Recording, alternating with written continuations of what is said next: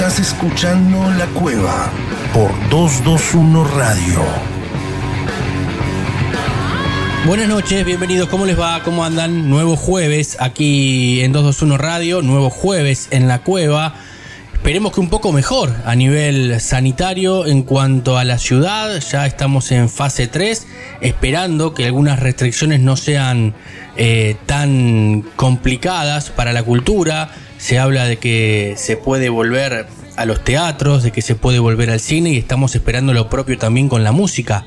Todo depende de lo que suceda en los próximos días con estas cuestiones de, COVID y este gran plan de vacunación que está llevando adelante el país. Ojalá por el lado de la cultura y de nosotros que con esto pueda ir modificándose todo de a poco y que podamos tener, obviamente, con los protocolos, con muchas restricciones en cuanto al aforo, a la cantidad de gente, pero que puedan volver los shows a la ciudad de La Plata, a la Argentina también, pero nosotros aquí a nivel local que tanto esperamos a, shows y funciones que se han suspendido a lo largo de este año. Así que por ese lado estamos contentos en esta semana y además contentos porque vamos a hablar como siempre de música. En un rato vamos a tener una entrevista con Antonio Viravent, uno de los músicos más destacados, músicos y actores, ¿no? diría más destacados de la República Argentina, hijo de Morris, con quien ha sacado también un par de discos. Vamos a charlar de todo eso también y, cómo viene su carrera como cantante solista. Además, las secciones, como siempre, de Axel Velázquez,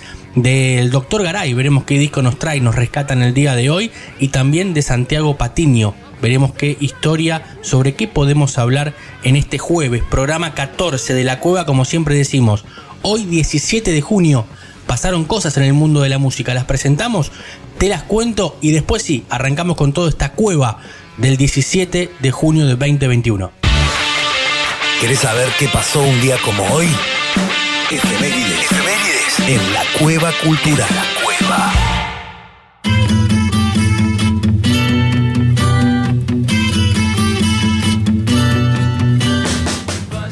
17 de junio de 1966 se lanza el single Bus Stop de los Hollies. Estamos escuchando este tema de fondo. Alcanzó el número 5 en Reino Unido y fue el primer éxito de la banda en el top 10 de Estados Unidos también, llegando casualmente al número 5 de las listas del Billboard en septiembre del año 66.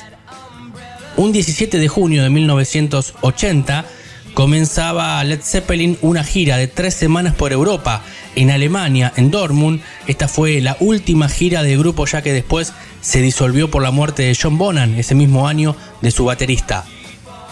17 de junio de 1997, Blink eh, 182 publica Dude Ranch. El álbum se grabó en California con el productor Mac eh, Trombino y dejó como singles Damn It y Josie, dos de los temas más famosos de la banda. 17 de junio también de 1997, Megadeth publica Cryptid Ratings. Fue número 10 en el Billboard 200 y significó un pequeño cambio en el estilo de las canciones y también en el cambio de sonido de la banda. Y un 17 de junio, pero del año 2002, Oasis publica el single Stop Crying Your Hair Out como segundo sencillo de su quinto álbum, Hidden Chemistry. Alcanzó el número 2 en los charts británicos y es uno de sus mayores hits. Como siempre decimos, y nos vamos a ir a escuchar la primera canción del día relacionada a estas efemérides, en este caso con Oasis, con un temazo, uno de sus máximos hits que mencionábamos recién, que está cumpliendo 19 años desde que se ha publicado. Nos vamos con Oasis y ya comenzamos con todo aquí en la cueva, con mucha música, mucho rock y no se pierdan en un rato la entrevista con Antonio Viravent.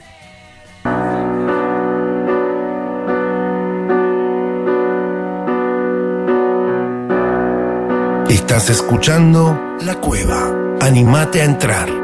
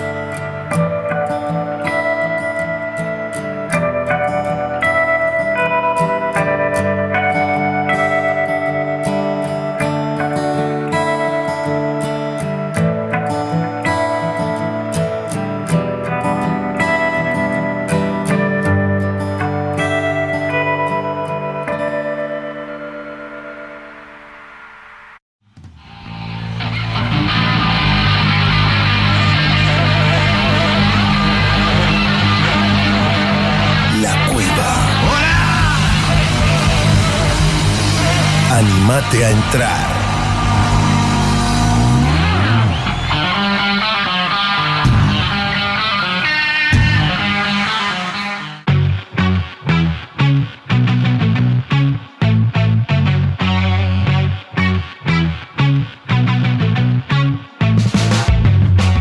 Seguimos aquí en la cueva, como siempre, en 221 Radio, en el 103.1. En un ratito nos escuchás en la repetición a las 22 hora argentina en radioperio.com.ar. ¿Por qué digo hora argentina? Porque ahora nos vamos hacia México, donde tengo entendido que son dos horas menos para hablar con Axel Velázquez que nos cuente un poco de música. Axel, ¿cómo estás? Hola Damián, ¿todo bien? Aquí estamos, justamente, sí, dos horas de diferencia. Así que, que pues nada, aquí vamos a hablar de, de, de un enorme tema que ahorita vas a ver cuál es. A ver, me gusta, porque la semana pasada hablábamos de, de blues, de Stevie Ray Vaughan, de toda la música negra. También, bueno, nos colgamos. En realidad, la excusa siempre, o a veces es un disco, y, y después del disco terminamos hablando del artista, después del género. Es como que nos vamos un poco por las ramas, pero eso es lo bueno también de acá, de charlar un rato de música, de pasarla bien y de escuchar buenas canciones, como siempre decimos cada jueves. Pero bueno, me decís un gran tema. ¿Cuál es ese gran tema para hoy? Es un, es un gran concierto. Es un gran Ah. concierto sucedido. Creo que no hemos visto un concierto aquí en los programas. Si Creo que no. Es el primero. Y bueno, pues, ¿qué te parece que vamos a hablar del Festival de Pop de Monterrey?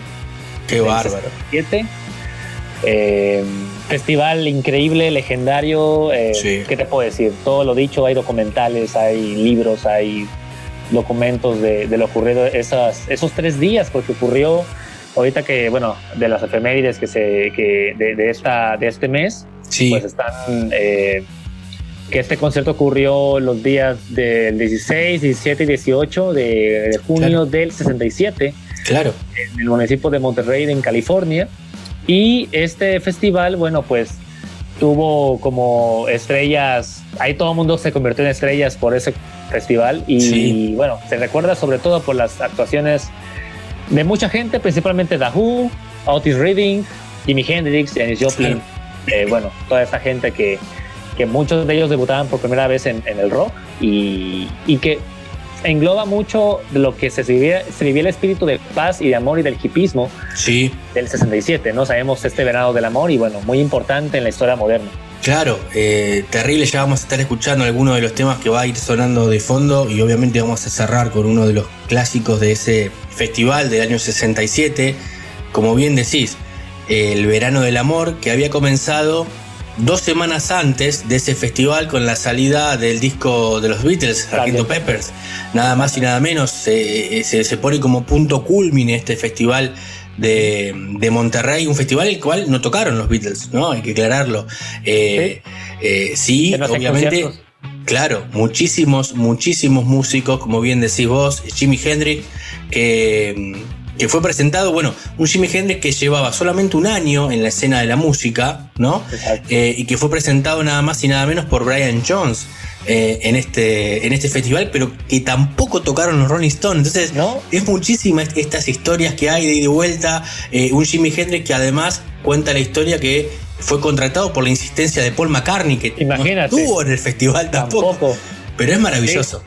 Son cosas, esas anécdotas que te ponen a pensar y te la pasas bien al recordarlas, ¿no? Claro. Y, y bueno, imagínate, Brian Jones y Paul McCartney que se relacionen contigo, pues ya la hiciste, ¿no? Claro, sí, ya está. presentado por, recomendado por el mismo Paul McCartney y, presentado por Brian, pues, ¿qué te puedo decir, no? Ahí está No, no, Hendrix. terrible. Un festival que reunió más de, de 50.000 personas, como cuenta la crónica. Sí. que creo que fue organizado por John Phillips, ¿no? Del, de Mamas and the Papas. and the Papas. Sí, exactamente. Un, un festival eh, organizado por él y, y bueno, por un, un- un sinfín de, de artistas que fueron invitados ahí. Eh, ya mencionabas, bueno, mencionamos ahorita a Hendrix, pero Sí. está también Janis Joplin, Claro, eh, bueno, la, la bruja cósmica. bruja cósmica increíble. Eh, The Who, que bueno, ya estaba. De los tres grandes artistas británicos estaban los Beatles, Rolling Stones, Who, ¿no? Sí, pero los Rolling Stones, como mencionabas, no estuvieron, con- principalmente por una cuestión de problemas de legales con Keith Richards y Mick Jagger de posesión de drogas. Ya sabes que sí, los sí. Rolling Stones inmiscuidos en problemas naturales para ellos, Claro. normalitos. Este, pero, y, y los Beatles, bueno, pues ya hace un año que ya dejaron de dar conciertos, entonces Claro. como que era otra cara de la moneda ya en otros tiempos y precisamente en estos tiempos le tocó a The Who participar acá. The Who, bueno, pues una banda sumamente explosiva, una banda que contenía, imagínate, a Roger Daltrey, eh, bueno, en, la, en, el, en, el, en el voz, en la voz, Sí. un gran cantante, Pete Townshend en la guitarra, que Ah. bueno, tu espectáculo pirotécnico y Kid Moon para cerrar, pues qué te puedo decir, o sea, No, era- no, no. Lo que habrá, lo que habrá sido, lo que habrá sido ese, ese detrás de escena, ¿no? Eh, con, Brian Jones, con Jimi Hendrix, con Janis Joplin. No, caray, no, no, no, ahí faltaba, ¿qué te gusta? No sé, los Doors o... Ya faltaba Jim Morrison nada más, ¿no? Para, para completar. Que creo que creo que no, no estuvieron presentes porque tenían un, un recital también vendido en, en otro lado. Eh, Tengo entendido, ajá. ¿No? Una cuestión así, pero, pero es maravilloso. Incluso otra de las anécdotas que uno ha, ha leído con el tiempo en la crónica de este recital, que son las perlas que van quedando de este gran recital, el- uno de los primeros festivales que después dio origen a, a lo que fue el gusto en el 69, ¿no? Eh, Y otros festivales, porque era la época de los grandes festivales de fines de los 60, eh, fue que, que entre Jimi Hendrix y The Who ninguno quería tocar después del otro, entonces eh, tuvieron que tirar una moneda. Finalmente, y abrió, abrió The Who, eh, Sí. finalmente. Y después vino Jimi Hendrix. Sí, que, que de hecho, pues es que realmente Hendrix era, admiraba mucho a The Who y admiraba mucho lo que hacían en el escenario. Eh, bueno, hablamos de Hendrix como un gran artista Mm. escénico, sobre todo, de gran presencia escénica. Toda esa gente del festival, pues estaba en ese, en ese canal, pero Hendrix especialmente, que era, sabía que era la, la estrella, al menos de su grupo, la Jimi Hendrix Experience, ¿no? Claro. Eh, si su nombre está ahí, pues, pues por algo. Entonces había Sí. que rendirle tributo a eso o hacerle justicia al nombre. Y él, pues sí, se pone, se pone ahí a, eh, bueno, a, como bien dijiste, a una, una moneda al aire, a ver quién sale después de quién. Como que traían pique, pero se recetaban mutuamente también. De Sí, hecho, claro. esa rivalidad que muchas veces inventan, pero realmente una rivalidad sana, era mutua y era algo que admiraban uno del otro. Y bueno, perdió The Who. Así que la actuación que yo no, no estuve ahí, nadie estuvo ahí, ahí, pero este, que hizo eh, The Who del, de- de- en ese concierto Sí, fue buenísima, fue tan buena que, que no sabían si Hendrix, vaya, se pudo haber superado eso después de Sí. verlo.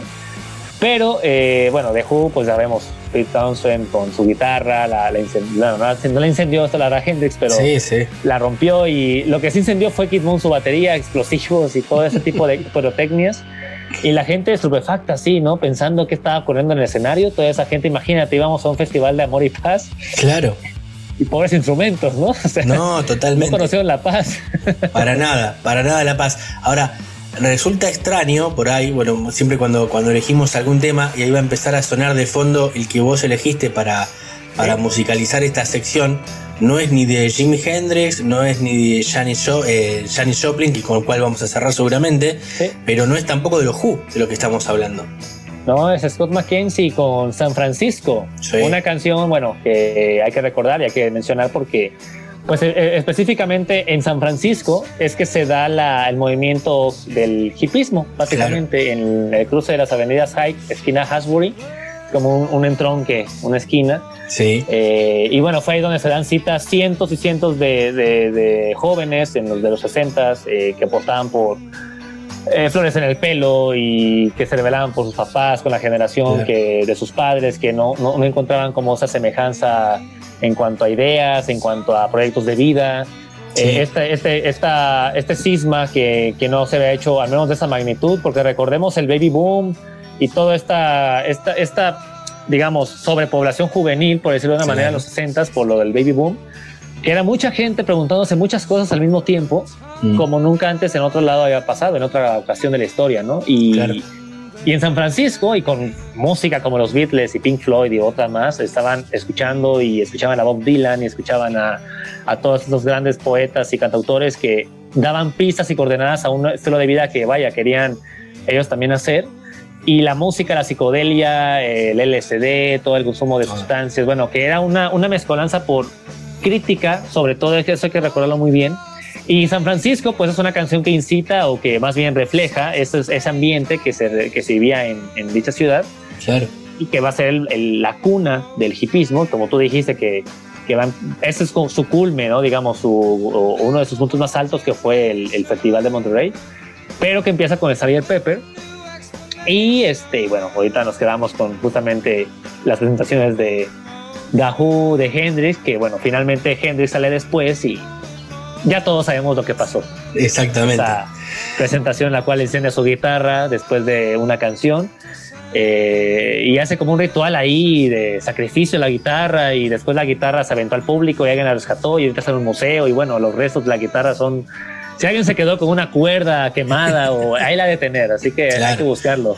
Hay que buscarlo. Bueno, como bien decías, esa época no hay que sacar de fuera el contexto en el cual se, se hizo este festival. Era la época en el cual las bandas, bueno, no todos, los Beatles fueron los que inauguraron primero los estadios, ¿no? Porque hasta ahora, la- hasta ese momento, las bandas, las grandes bandas del momento, tocaban en lugares eh, muy cerrados, en teatros, en, en anfiteatros, ¿no? Eh, o si no, al aire libre, eh, como ha pasado este, después en esa época en Hyde Park, por ejemplo, grandes, grandes conciertos en Inglaterra. Pero este es un festival que abrió, como bien decís esto, y esta contracultura, por eso vos nombrabas la palabra ide- ideales, era ir contra el sistema, era ir en contra de lo que pasaba, de, de- de la sociedad, de la economía, romper un poco los cánones que venían de la posguerra, porque era todo muy reciente. Eh, todavía no habíamos entrado en Vietnam, pero íbamos camino a eso. eh, eh, eh, hablando ¿no? ya más conceptualmente en el mundo, la libertad, la armonía colectiva, nombraste la psicodelia, todo eso expresado a través de la música, del arte y de las drogas, obviamente, ¿no? No, no podía faltar. Sí, la psicodelia fue eh, experimentación de todo tipo, sonora, de, bueno, sustancias. Eh, ahorita, haciendo un paréntesis, fíjate de que hablábamos de, de- de los Beatles y del Sgt. Pepper y de Hendrix también. Precisamente, como dato curioso, eh, el Sgt. Pepper se lanza el primero de junio. Sí, 4 de junio, Hendrix da un concierto en Londres. En, no me acuerdo el nombre del teatro, pero es en Londres. sí, y toca por primera vez eh, Sgt. Pepper. O sea, abre Sí. el concierto con Sgt. Pepper sí. y resulta que él no sabía, pero ya estaba en el- entre el público Brian Epstein, Paul McCartney y Claro. Harrison. Claro. Entonces, otra de las anécdotas como para que se quede ahí. Es Eh, increíble. y bueno, Hendrix ahí rompiéndola para hasta los Beatles la rompió y ahí se, se impuso ante Paul y, y bueno, que después dijo Paul que era que, que tal vez era la mejor presentación que haya visto en ese momento, ¿no? Sí. De Paul McCartney y, y bueno, cosas de, de- de esos artistas que, que son leyenda ahora. Eh, y bueno, de los artistas, eh, eh, siguiendo contando, bueno, ya hablamos de The Who, de Hendrix, Claro. eh, tenemos ¿Qué? también a Ravi Shankar, Ravi Shankar te iba a decir, estuvo eh, Jefferson Airplane también hablando de esta psicodelia, ¿no? Una banda que surgía importantísimos. muy importante. Eh, Somebody to Love, canciones clásicas. Sí, eh, bueno, tú dijiste ahorita, ya dijimos Ravi Shankar. Que Ravi Shankar, fíjate, con otro dato curioso, fue el único que, que no, que, que fue y cobró. O sea, todo el mundo no Claro. cobró en ese festival, sí. pero él, él se puso en plan de a mí me pagan mi actuación. Y, y tengo entendido que duró cuatro horas su intervención. Terrible. Porque, bueno, es música hindú, tal, sabemos que es un poquito más de mantra. De, más extensa, claro, con estos, este, con la citar, con estos instrumentos que lo escuchamos Ajá. mucho, bueno, incluso con eh, Brian John, que estaba ahí presente, que, que Sí, claro. inculcó muchísimo junto con George Harrison Sí. y los Beatles, ¿no? Trajeron, trajeron esos instrumentos al rock. Exactamente. Estuvo Ravi Shankar, estuvo también, bueno, de Mamas de Papas, por supuesto. Aquí se escucha por primera vez el himno de este de Country Joe the Fish, Sí, el de esta canción de Me siento como un trapo, que como dicen, me siento como si estuviera preparado para morir. Ya me acordé. claro. Eh, así se llama la canción. Eh, ahí es donde se escuchan los primeros versos de por qué vamos a Vietnam y todo esto. Eh, la siguiente parada es Vietnam y demás. Un- totalmente, es, es un, es un concierto antiguerra también. Es un- uno de esos puntos eh, de protesta antiguerra de los 60 y, y bueno, conciertazo que ahorita se encuentra incluso en edición, bueno, en vinilo, en CDs. Hay una edición muy, Mm. muy buena que es, eh, creo que son seis CDs, en Claro. portada amarilla, así muy, muy bonita. Eh, y bueno, evidentemente el festival en, en el documental, que eso sí es para verse ahí en una tarde libre, porque dura horas ese festival, Sí, pero vale toda la pena ver las intervenciones que estamos viendo, que estamos, de las cuales estamos hablando. Olvidaba también a Simon and Garfunkel, que va a estar por ahí. sí, o claro sea, va a haber una cantidad de, de leyendas. eh, muy, muy importante. Otis Redding, estaba mencionando Otis Redding porque, bueno, es artista que falleció muy joven, sí, pero fue la primera vez que un artista negro, eh, tipo Aretha Franklin, tipo James Brown, tipo de esta onda soul, claro. tuvo un éxito significativo eh, en frente a una audiencia blanca, Sí. mayoritariamente blanca en Estados Unidos. Eh, fue de los primeros, o quizá el primero en hacerlo y llegar a un gran, este, eh, gran, gran público. Claro. Así que bueno, un festival que reunió, significó mucho por todo lo que estamos hablando, música significativa, eh, signi- eh, lo significativo que fue de la época, Sí. los artistas, eh, la consigna, ¿no? Claro Creo que era sí. música, amor y, y flores, algo así. Sí, sí. Entonces era como esta consigna todo colorido, amor y paz completamente. Así que ahí estamos todos los hippies ahí celebrando este concierto. Maravilloso, ¿no? Es maravilloso y, y obviamente para darle un broche a esta, a esta gran sección, a este festival que le recomendamos a, a la gente que lo busque en, en YouTube. No sé si, si tienen el poder adquisitivo para comprarse el box set de 6 CDs y tenerlo en el recuerdo, obviamente que lo haga. Eh, porque se puede conseguir tranquilamente, uno, uno googlea, lo puede conseguir eh, en edición, son ediciones de lujo que han salido de esto, pero vamos a ir escuchándonos, eh, recién mencionábamos a la brujita cósmica, a, a Janet Joplin, porque ahí también pega el despegue, valga la redundancia, en su carrera. A partir de ahí fueron años de revolución, de locura. Ella continuó, le, le dio continuidad a ese verano del amor. Sí, sí, sí. No, eh, ¿qué te puedo decir, Damián? Esta, esta actuación de Janis Joplin, cuando hablamos de ella hace unos programas, a mí es, yo creo que de las, de las actuaciones que yo veo a la fecha y como que me da escalofríos ver, o sea, es como... Sí, es terrible. transmite tanto, o sea, saber que lo que te transmite, pero saber quién era, en qué punto de la carrera estaba, era su primer Claro. recital así enorme, o sea, era como, Claro. como alguien que se quiere comer al mundo, ¿no? Eh, por primera vez, así que va con todo. Y bueno, Ballad Shane, una canción eh, enorme de, de su banda, que Big Brother and the Holding Company, Sí. la, así es la banda de, de, de Janis, Joplin. Así que bueno, nada que decir con, con esa canción, así que a disfrutarla. Eh, recomiendo mucho el video del repito, el documental de Woods, de, perdón, de Monterrey para, Sí. para apreciar este, esta participación. Y sobre todo, bueno, ahorita que la vamos vamos a escuchar cerrando acá, pues aquí, ojalá les transmita lo mismo que en lo personal a mí me, me hace cada vez que la escucho. Es maravilloso escucharlo. Si tienen la chance, además, como bien dice Axel, de, de ver el video, de ver la actuación, de ver los gestos de Janis, de ver la reacción del público, es maravilloso. Si te gusta la música, no, no podés perderte esta recomendación de Axel de este gran festival que marcó un antes y un después para la música, para muchísimos artistas, para lo que vino después, como decíamos, Sí. en este fin de, de década del 60, una década turbulenta con muchísimos cambios generacionales que ya lo, lo hemos hablado acá también y lo seguiremos haciendo porque nunca hay que dejar de lado, como decimos, el contexto en el cual fueron creados los discos y las canciones. Algo siempre tienen que decir de lo que pasó en ese momento. Y nada mejor que este festival de, de Monterrey que daba pie al inicio de, de grandes festivales que vinieron después y obviamente con el tiempo se fueron modificando y cerrando estadios, pero los festivales más recordados está sin dudas el de Monterrey, la actuación de Jimi Hendrix, de los Who y obviamente de Janis Joplin con quien nos vamos escuchando Ballin Chain, este temazo, Axel, buen fin de semana y hasta el próximo jueves. Sale, saludos, cuídate.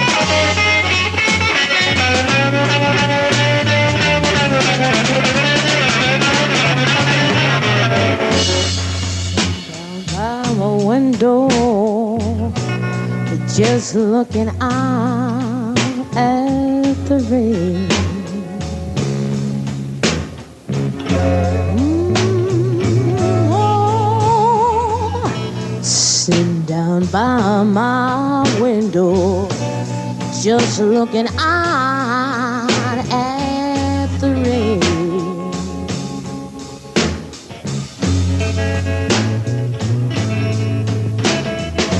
Some came along, honey grand to hold on and it felt like a ball and chain.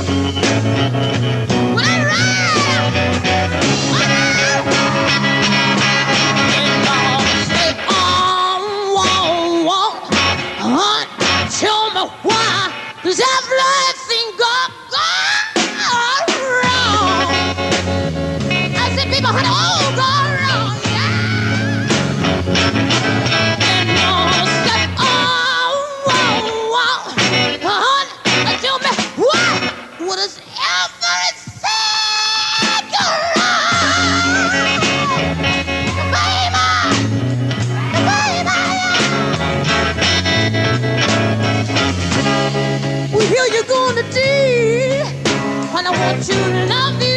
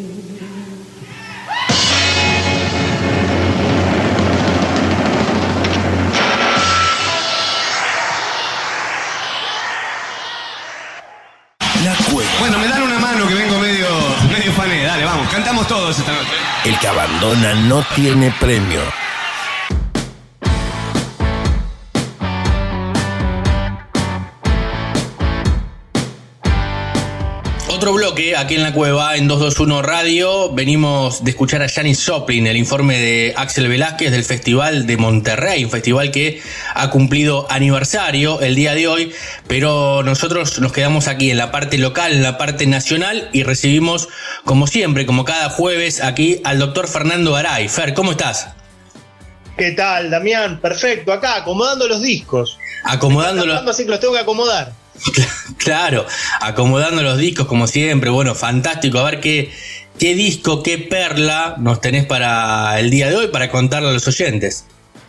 Y bueno, casualmente, y el tema de acomodar no es menor con este disco, porque, Sí. porque hemos traído el disco Harto, Ah, Harto de Luis Alberto Spinetta, y que eh, generaba algo, era imposible de acomodar. claro, Este, uno no sabía, los de las disquerías no sabían dónde ponerlo y la gente en la casa no sabés dónde ponerlo, porque el flaco, como siempre, con esa mentalidad de artista Sí. este, único que tuvo, no lo hizo cuadrado como Claro. todo el mundo. claro. Porque él imaginó una forma diferente, eh, irregular, para el diseño. Es, Eh, es increíble, claro. ¿Dónde, ¿Dónde lo ubicás? Estamos hablando de uno de los discos, si no es el disco elegido, creo que por la revista Rolling Stone, como el mejor disco de la historia del rock argentino. Exacto, hace unos años la, la revista Rolling Stone realizó una, una compulsa y una, una votación entre periodistas, críticos, músicos, y Artaud resultó eh, elegido en el número uno, quedó como, como uno de los discos más importantes. Eh, no sabemos si es el más importante de todo, pero Claro, no hay eso es- ninguna duda que es un disco muy importante. Que es, que es esencial para el rock, seguro. Que hay un antes y un después de Artaud, también. Eh, después va en gusto, como siempre, ¿no? Exacto. Y bueno, eh, vamos a contar un poco en detalle cómo nos gusta toda la historia de Arto. A la sazón, el segundo disco solista del Flaco Spinetta. Recordemos que ya habíamos hablado de Spinetalandia y sus amigos. Claro. Ese disco hippie, el Flaco que se va a recorrer Ámsterdam, París, con esa novia actriz francesa y su amiga vietnamita. Sí, Eh, claro. Luego vuelve, se separan de esa, de esa vida ahí en esa casa con la novia, medio de comunidad, y el flaco vuelve a la casita de los viejos, vamos a llamarle, a el Bajo Belgrano, con ya su nueva, su nueva pareja, Patricia Salazar, a la postre la mamá de los cuatro hijos, ¿no? De Claro. Catalina, de Dante. Este, y bueno, es una nueva etapa. Acá, 1973, eh, es el año en el que va Sí. a salir Artaud. Eh, y bueno, la, la cuestión de lo que hablamos siempre con respecto a estos músicos, ¿no? La precocidad. Porque para Claro. el año 73, el flaco va a contar con 23 años. Nada más. Ya había hecho almendra, ya había hecho pescado rabioso Claro. y ya había hecho ese disco solista hippie Pentagrama de sus amigos. Nada. Eso es lo Terrible. que viene después. Terrible. Un adelantado, un artista de la puta madre, como decimos habitualmente, del flaco Spinetta. Y si te parece, para meternos de lleno en esta historia de este disco y las cuestiones que tienen que ver con las canciones, vamos a ir escuchando de fondo una de las canciones de este álbum, ¿te parece? Ahí, ahí, ahí tenemos, ahí eh, nuestro operador nos, nos va poniendo, y claro, la cantata de, de Puentes Amarillos. ¿no? Claro, qué más. Eh, porque Spinetta tenía esta cuestión, eh, era una persona muy lectora, eh, con un vuelo poético y también de, con mucha avidez para nutrirse y leer. Y bueno, se le había dado en esta época, eh, le habían pasado muchos libros de justamente de este personaje, Antonin Artaud, un Claro. poeta, un escritor, Francés. este, francés, medio formó parte del movimiento de los surrealistas y el flaco lo estaba leyendo mucho. Bueno, muy enroscado, muy enroscado el chabón. Y el flaco, bueno, lo concibió al disco como una especie de antídoto este, a la densidad que tenía Claro. leer a todos, digamos, que no es, que no es moco de pavo. como No, no. campo. Para nada, para nada. Un, un disco, como decís, eh, de los mejores, para mí esencial en la historia del rock argentino, totalmente recomendable para el oyente que todavía no tuvo la chance. Obviamente, cuando empieces a, a- a recorrer los temas, que no son muchos, ¿no? Porque en esa época tampoco se usaba un disco de, muchos, de muchas canciones, un disco corto que tiene una escucha rápida, sencilla. Incluso es- esta canción que está sonando de fondo todavía, creo que dura 8 o 9 minutos. eh, y, y- y el disco no dura, no llega a 40, o sea que es, terrible. Exacto.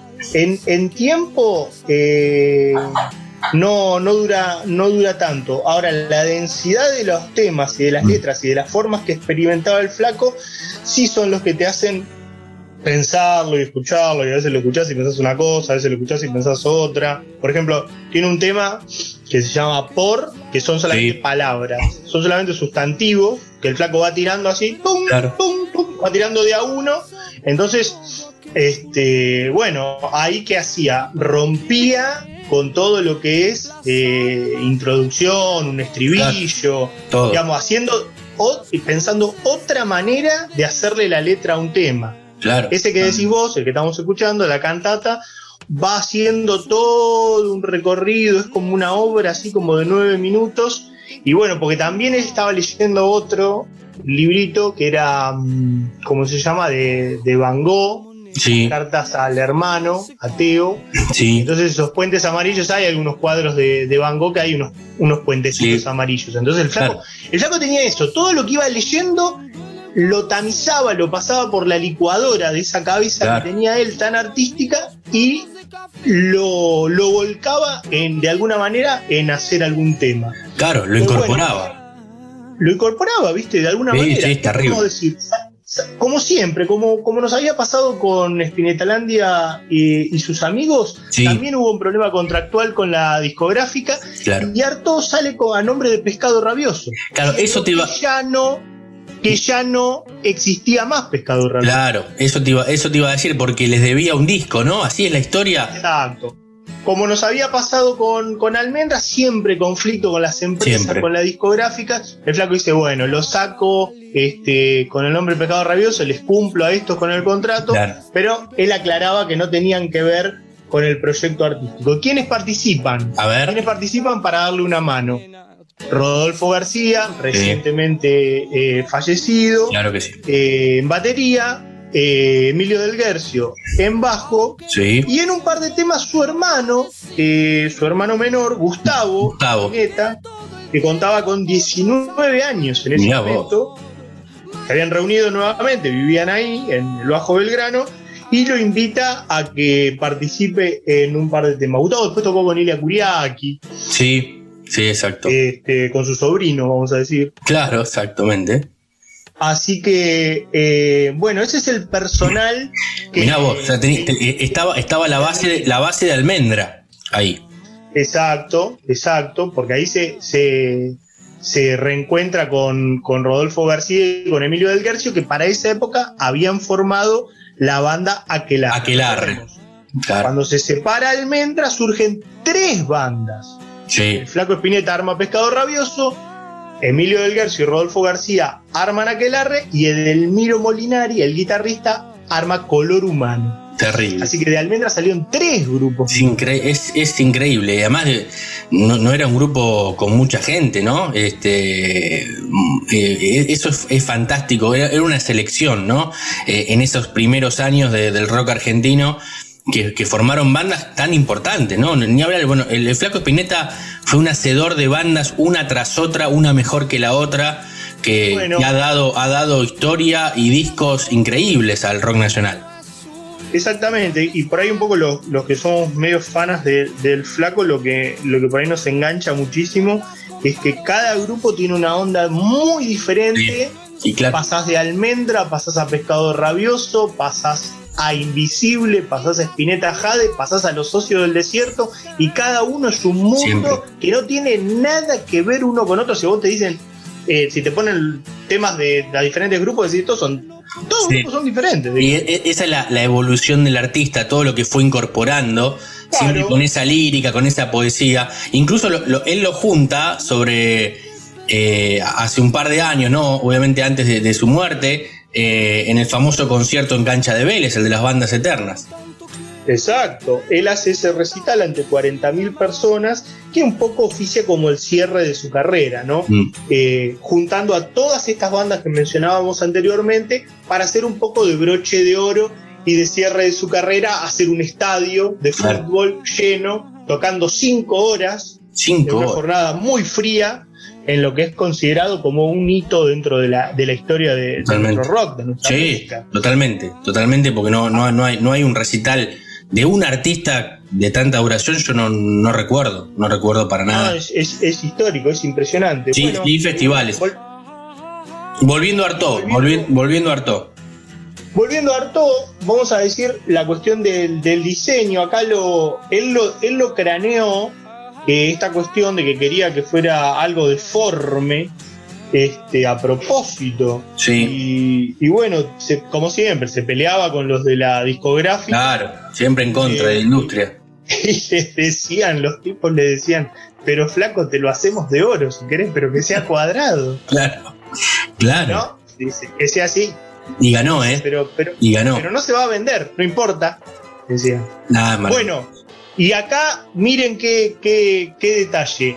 Eh, en el mundo del coleccionismo está considerado eh, desde hace muchísimos años como el disco más caro que existe para los co- coleccionistas. Y aquellos Sí. que tienen la edición original, yo tengo tengo la, la edición con formato original, Sí. pero la reedición que salió hace unos años, ¿no? Claro, claro. ¿Por qué? Porque la original, el que lo tiene, Sí, eh, solamente él le pone el precio que quiere. claro. Este disco puede estar, está a 100 mil pesos, 150 mil pesos. Qué terrible. Así que fíjense el flaco, lo que creó que los tipos de la, los empresarios le decían, Sí, sí. pero eso flaco, no, no, no tiene No. valor, no lo No, mirá. Bueno, hoy ese disco vale 100, si lo tiene una persona, Sí. puede llegar a pedir 150 mil pesos. Tranquilamente. Qué Las últimas búsquedas que hice en, en ahí la página de, venta de la más conocida. Sí, sí, de, de venta online, exactamente. De- Qué bárbaro. online. Qué bárbaro. Eh, eh, bueno, sí, el flaco solamente podía hacer algo así, de esa manera, algo irrepetible, único, rupturista, además para la época, ¿no? Totalmente rupturista. Totalmente. Y mm, bueno, por ejemplo, el color, eso tiene que ver con, con- con una carta de, de, Ar- de Artaud, como estábamos Sí. diciendo, que le hace a un, a un, este, a un personaje y le menciona que este, el amarillo y el verde son los colores de Claro. la putrefacción y el, y el renacimiento. Que yo, el flaco lo toma, entonces dice, no, y tiene que ser verde, y tiene que ser amarillo. Claro, además eso. Así que, viste. Estamos hablando de- de- del flaco Espineta, como decimos, siempre yendo en contra de la industria. Ja- jamás él volcó o dio el, el brazo a torcer eh, su- en su lado artístico, como pasa con muchos músicos, lamentablemente, que la industria les termina ganando sobre la obra. Eh, el flaco jamás. Siempre fue en contra, siempre, incluso eh, hay muchas entrevistas donde ha declarado muy duro en contra de la industria. Pero, pero él siempre terminó ganando y creo que eso es la, la satisfacción también de un artista, ¿no? Desde lo, desde lo artístico no perdió ninguna. Económicamente le costó, pero alguna, Claro. eh, después al final, de, al final de la carrera tuvo un par de triunfos muy resonantes. Sí, sí, sí, Sacó exacto. unos contratos que, que solamente él. Y un poco lo que decía, eh, esa cuestión de que lo que quería hacer artísticamente siempre fue lo que lo guió y por eso proyectos tan cambiantes. Por ahí nos encontramos con muchos grupos o músicos que nos encantan, que Sí.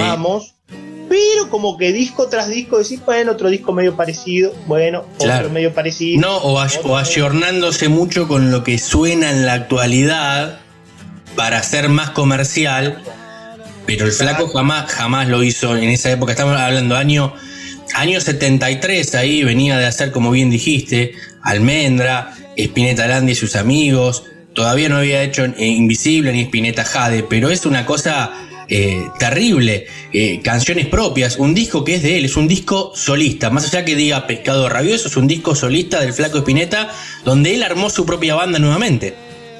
Exacto.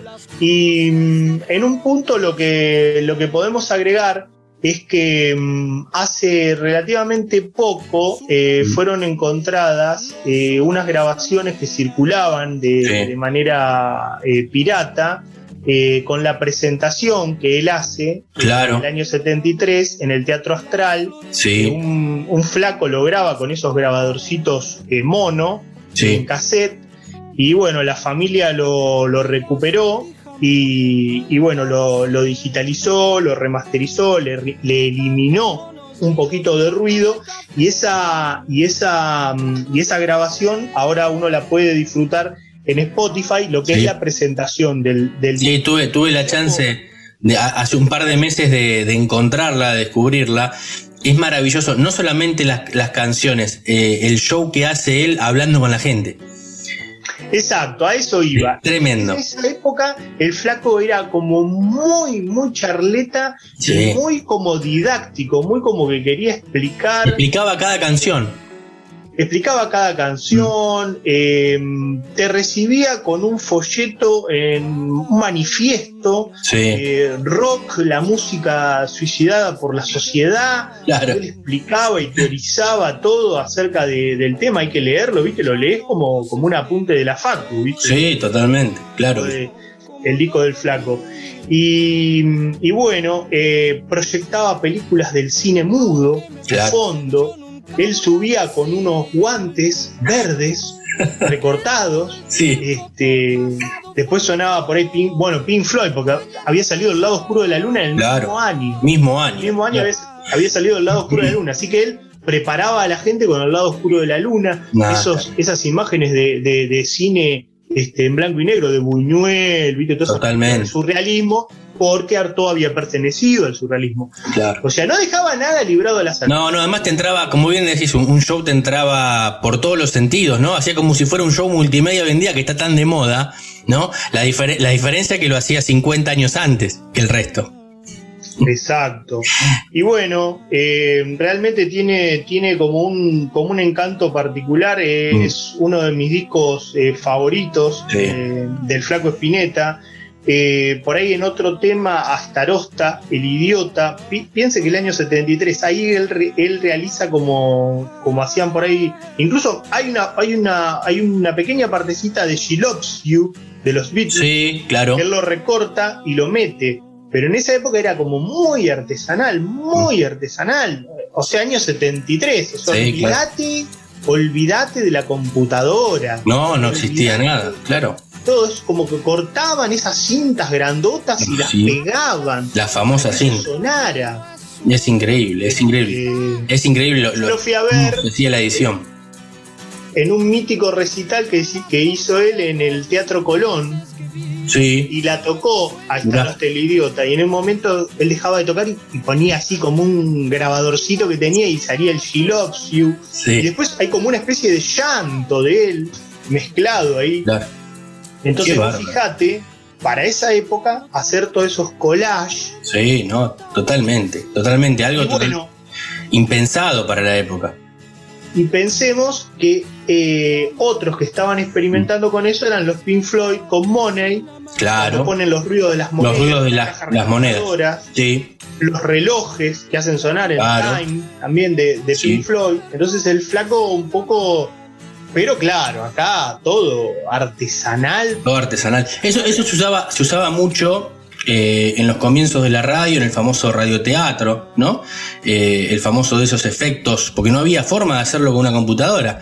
Eh, de, de toda esa raíz que, que se han creado tanto nuestros abuelos, eh, y bueno, y en algunos casos nuestros padres también, con lo que era el viejo radioteatro y, y esos sonidos que se incorporaban y parecían que eran reales, pero claro, porque estaban todos dentro del estudio y lo hacían en el momento, en tiempo real. E- Entonces, como vos decís, lo que hacía el flaco por ahí también, ¿no? Pe- Pensando y relacionándolo con eso.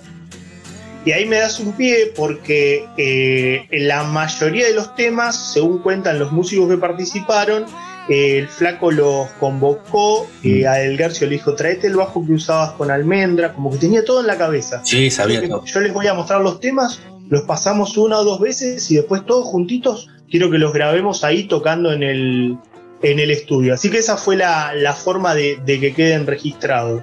Así Maravilloso. que bueno, Artot.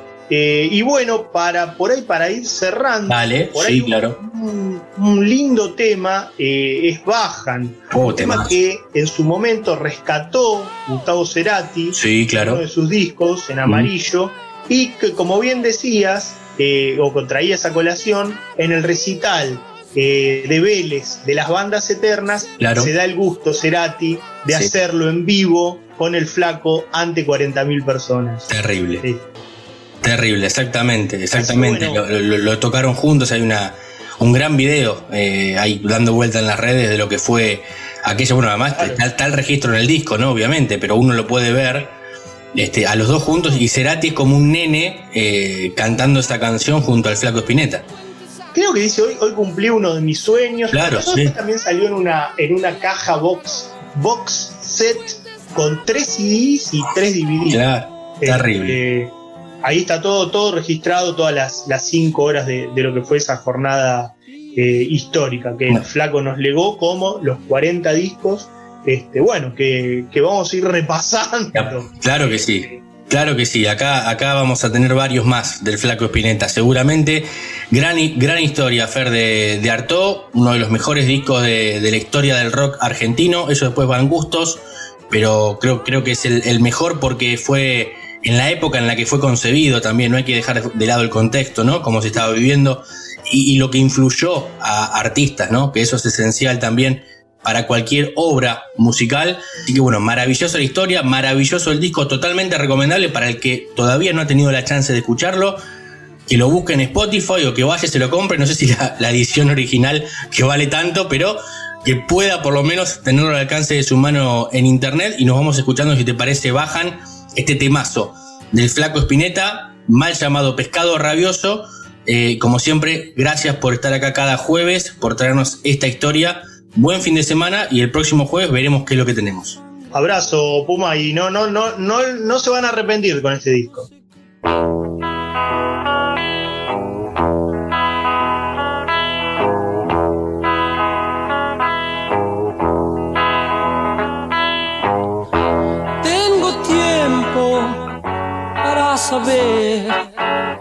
Si lo que sueño concluye en algo. No te apures, ya más loco, porque es entonces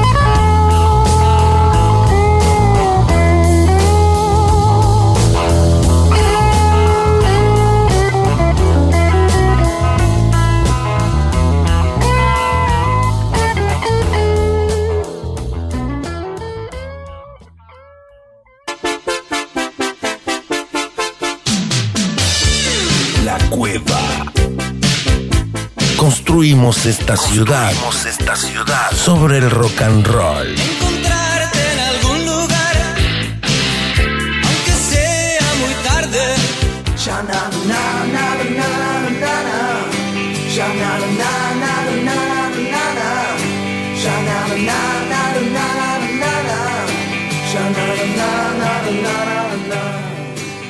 Bloque aquí en el aire de 221 Radio, en el 103.1, aquí en la cueva, como siempre, el bloque de las entrevistas. Y decimos nosotros que hablamos de música, hacemos un programa de, de música, de arte, de cultura. Y cuando entrevistamos del otro lado artistas, nos pone muy orgullosos, como del otro lado nos está guardando gentilmente Antonio Viravent. Antonio, ¿cómo estás? ¿Todo bien? ¿Qué tal? ¿Cómo estás? Y bueno, saludos ahí a todos tus, tus escuchas. Bueno, muchas, muchas gracias por este tiempo aquí al aire con nosotros. Vamos a hablar un, po- un poco de, todo, sobre todo de cultura, de arte, de música, pero es difícil irse de este contexto que, nos rodea, lamentablemente. Y quería consultarte cómo estás viviendo, en lo personal, esta pandemia, cómo ha sido, y en lo laboral también. Me voy a animar a, a correrme de tu eje y decirte que justamente creo que hay que obviarlo. Creo que no nos hace bien tenerlo por lo menos como momento introductorio de las charlas, ¿viste? Bien. Porque nos predispone mal empezar hablando de esto. Por supuesto que está ahí en el aire, lo sabemos, pero la vida continúa, va a continuar y creo que hay que empezar a... ya se le da tanta importancia que a darle un poquito menos. Así que decirte que siento que las cosas siguen. Eh, el año pasado fue un año donde yo hice un montón de cosas. Sí, Por supuesto hubo cosas que no, no se pudieron hacer. claro. Y aún hoy es así, eh, es, es evidente, pero eh, entiendo que, que es una prueba, en algunos casos muy dura, Sí. pero que las cosas continúan. Es cierto, eh, es verdad, además, sobre todo este año, ¿no? Con, con la costumbre también, eh, empezó uno a darse cuenta que, que puede, dentro de todo lo que está pasando alrededor, bueno, vos lo decías, aprovechaste y no dejaste de trabajar tampoco ni un minuto, eso fue fundamental. Sí, sí, es verdad. Y eh, aproveché para grabar un disco con mi padre, sacar un disco que, que tenía hace un año y medio grabado, sacar otro que se llamó El Interior del Volcán, Sí, que también había hecho en los últimos meses. Avanzamos muchísimo con Ariel Minimal en un disco de, la banda que tenemos juntos que se llama Las Lenguas Muertas. sí, claro que sí. Este, estamos con un proyecto con Víctor Volpi, que es un compañero de muchos discos, de hacer un disco basado en, en un repertorio mío pasado a quinteto de cuerdas. Eh, y sin embargo, paralelamente, la dificultad del- del- de la situación estaba. Claro. Pero bueno, yo estoy acostumbrado a que mi tarea está jalonada por la dificultad. A veces es mayor, a veces es menor. Creo que estoy entrenado, como muchos de mis colegas, para eso. Claro, exactamente. Bueno, me hablabas de todos los discos que, que estuviste haciendo. Eh, últimamente estuviste subiendo a las redes, lo último con este quinteto de cuerdas, que es, es algo maravilloso, porque la verdad que es, Es muy lindo, ¿sí? es, es tremendo el sonido, la diferencia, ¿no? Uno acostumbrado a, a un, a un sonido de un género, ¿no? De la música, sea rock, sea pop, pero la diferencia que, que uno nota cuando suma ese, ese quinteto de cuerdas es maravilloso. Sí, eh, mira, el otro día hablaba con mi padre que había escuchado también eh, esta, estas eh, filmaciones que subí Sí. y decíamos eso, como acostumbrados a una, a una sonoridad Claro. un poco más eh, repetida. Sí. en el rock a veces básica, ¿no? De la guitarra eléctrica, el bajo, la batería, en fin, bueno, los instrumentos, ¿no? Que, Sí, que- con los que se escribe esa música. Cuando nos corremos un poco de ese lugar, lo que aparece es fantástico porque la, la misma canción se transforma en otra cosa. Exacto. Entonces es un proyecto que nos entusiasma muchísimo, esto de poder llevar las canciones a otro lenguaje.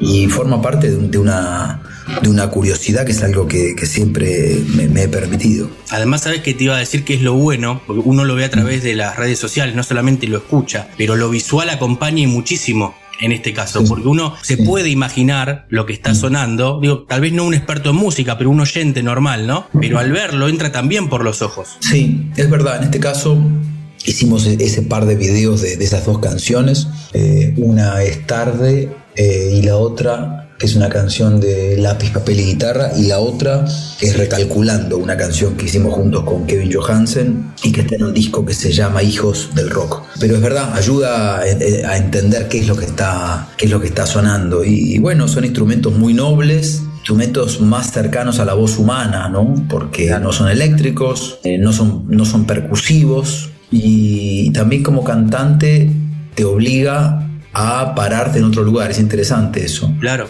fue otra exigencia, ¿no? Sí, es otra exigencia, sí. No es lo mismo cantar con una guitarra, un bajo, una batería, que cantar con un, digo, un violín, cello, una viola, otro violín y un contrabajo. Es, es otro, otra plataforma para cantar. Sí, sí, no, la, la verdad que es, es maravilloso. Y eso es lo bueno, porque vos, vos te vas reinventando también a lo largo de tu carrera, con cuestiones como que te vas poniendo desafíos, ¿no? Sí, sí, yo, yo creo que son situaciones que, que provoco porque, porque no podría quedarme haciendo lo mismo. Me- no sé, no, no, es- no es mi manera. Hay- hay- eh, mi manera es una manera más inquieta y eso me ha llevado a, a probar o, diferentes cosas o diferentes lugares, tocar con músicos distintos, eh, diferentes sonidos. Y también es una, una posibilidad que tenemos los solistas. Sí. En general, cuando estás en una banda es más difícil Claro. cambiar mucho, ¿no? Claro. La banda más o menos se mantiene en un, en un rango. Sí. Pero bueno, sí, la música es un, es un lugar- un lugar de libertad. Trato de, de respetarlo, de mantenerlo. Sí, hace poco veía una, una entrevista que hiciste, creo que fue el año pasado, eh, en estos tiempos de, de pandemia, ¿no? Que dijiste una frase que me quedó, la música es el ancla. Sí, sí. Eh, y, a- y ayuda mucho, sobre todo en estos tiempos, ¿no? Eh, que, uno vive apurado. Eh, Está bueno también frenar un poco Mm. Sí. y, y escuchar. Es, es ancla como intérprete y como escucha. Claro. Claro, o sea, De los dos lados. provocándola y recibiéndola. Eh, es como veo como activo y también como oyente. Sí. Y sí, sigue siendo un lugar extraordinario la música y un lugar por otro lado tan, tan misterioso y tan simple, ¿no? En estos días mi hijo anda no tocando la guitarra, pero más curioso, ¿no? Entonces Sí. yo le digo, mira, es, es- es- la música, eh, o la guitarra en ese caso, es, es maravillosa, porque por un lado es lo más simple del mundo, Sí. no tocar la guitarra, cualquiera puede tocar la guitarra, y al mismo tiempo lo que potencialmente provoca una guitarra es infinito. Es infinito a dónde puedes llegar con, con una, con una guitarra. Sí, sí, sí. Bueno, eh, eso hace que la música sea un lenguaje tan especial, tan, eh, tan seductor y que, que- que tenga la, la llegada que tiene ¿no? al, al mundo entero. ¿Pensás que, que va por ese camino tu hijo finalmente con vos, con tu No lo viejo? sé, digo? no lo, no lo sé, es difícil de, de pensar. En, en esta época de, de su vida, digo, tiene su inquietud más en otro lugar.